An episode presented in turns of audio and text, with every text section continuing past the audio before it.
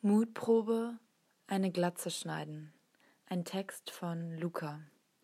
Vor etwa zwei Jahren habe ich es einfach gemacht. Von einem Tag auf den anderen habe ich meine Haare komplett abgeschnitten. Vier Millimeter waren noch übrig. Nur kurz zuvor hatte sich die Idee in meinem Kopf gefangen und ich bin sie einfach nicht mehr losgeworden. Natürlich hatte ich auch Zweifel. Was ist, wenn es mir überhaupt nicht gefällt? Ist meine Kopfform überhaupt geeignet? Wie wird wohl die lange Übergangsphase? Ich habe mir viele Bilder von Frauen mit abrasierten Haaren angeschaut und fand es einfach wunderschön, irgendwie anmutend, beeindruckend und stark. Und dann wusste ich, das will ich auch. Ich hatte bei Freunden geschlafen, wir haben morgens gemeinsam gefrühstückt und dann erzählte ich von meiner Idee. Eine Freundin von mir hat dann direkt ihre Haarschneidemaschine geholt. Wir sind ins Bad, Handtuch um und los. Noch einmal hat sie mich gefragt, bist du dir wirklich sicher? Und ich war mir sicher. Aber trotzdem weiß ich nicht, ob ich es durchgezogen hätte, wäre sie nicht gewesen. Es war gut, dass sie nicht gezögert und einfach drauf losgeschnitten hat. Erst hat sie mir mit einer Schere einfach meinen langen Zopf abgeschnitten, weil ich kurz überlegt hatte, meine Haare zu spenden. Leider waren sie dafür aber noch zu kurz. Dann hat sie immer kürzer geschnitten. Am Ende dann mit dem Rasierer auf 4 mm. Mein erster Blick in den Spiegel war dann ungefähr so. Oh mein Gott, was habe ich nur getan? Ich habe mich nicht wiedererkannt. Da stand auf einmal ein ganz neuer Mensch vor mir. In den ersten Tagen ohne Haare ist es mir noch einige Male passiert, dass ich mich zufälligerweise irgendwo im Spiegel gesehen und gar nicht realisiert habe, dass ich das jetzt bin. Nach der ersten Nacht bin ich aufgewacht und wollte mir meine Haare aus dem Gesicht streichen, nur um zu bemerken, dass da gar keine mehr sind. Es hat ein wenig gebraucht, bis ich mich wirklich daran gewöhnt habe, aber dann hat es mir gefallen. Der erste Schock ist schnell vergangen. Ich mochte plötzlich, was ich da sehe.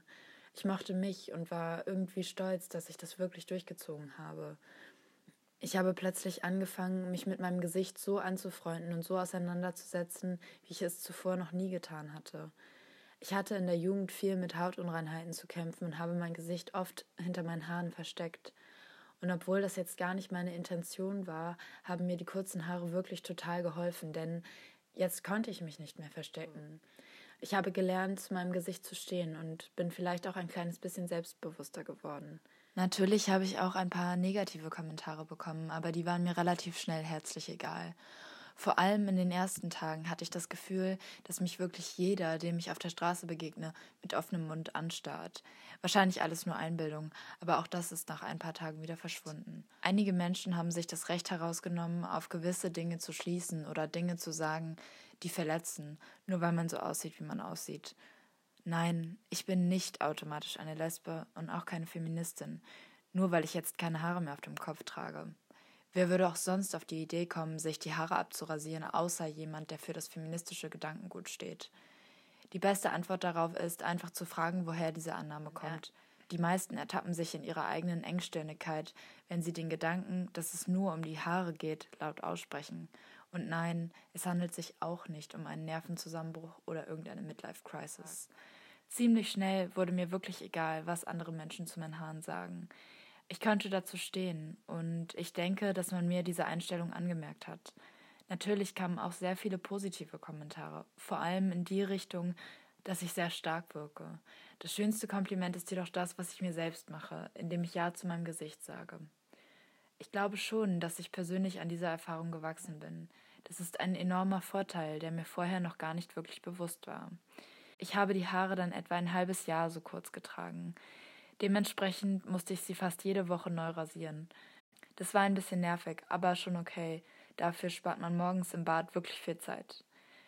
Irgendwie sehnte ich mich dann aber trotzdem wieder nach meinen langen Haaren und beschloss, mit dem wöchentlichen Schneiden aufzuhören und sie wieder lang wachsen zu lassen. Am Anfang habe ich mich wirklich über jeden einzelnen Millimeter gefreut. Aber was soll ich sagen? Zwischenzeitlich habe ich mich dafür gehasst, dass ich mir wirklich die Haare komplett abgeschnitten habe. Die Übergangszeit war schrecklich für mich. Vor allem die Phase, als die Haare so komisch abstanden und noch nach keiner richtigen Frisur aussahen. Ihr müsst es euch ungefähr so vorstellen.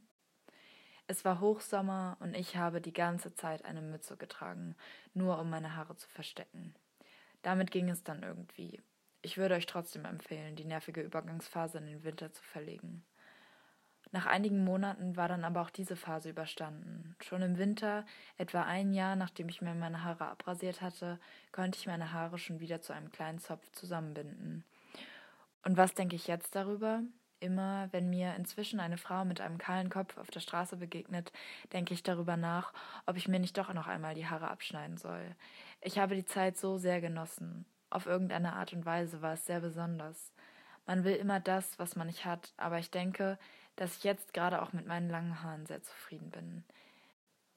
Das, was ich aus der Zeit gelernt habe, werde ich nicht mehr vergessen. Und trotzdem bin ich mir sehr sicher, dass ich mir irgendwann erneut die Haare abrasieren und mit Stolz tragen werde. Der Text wurde eingelesen von Luca. Die Fotos im Beitrag sind von Jakob Weuton.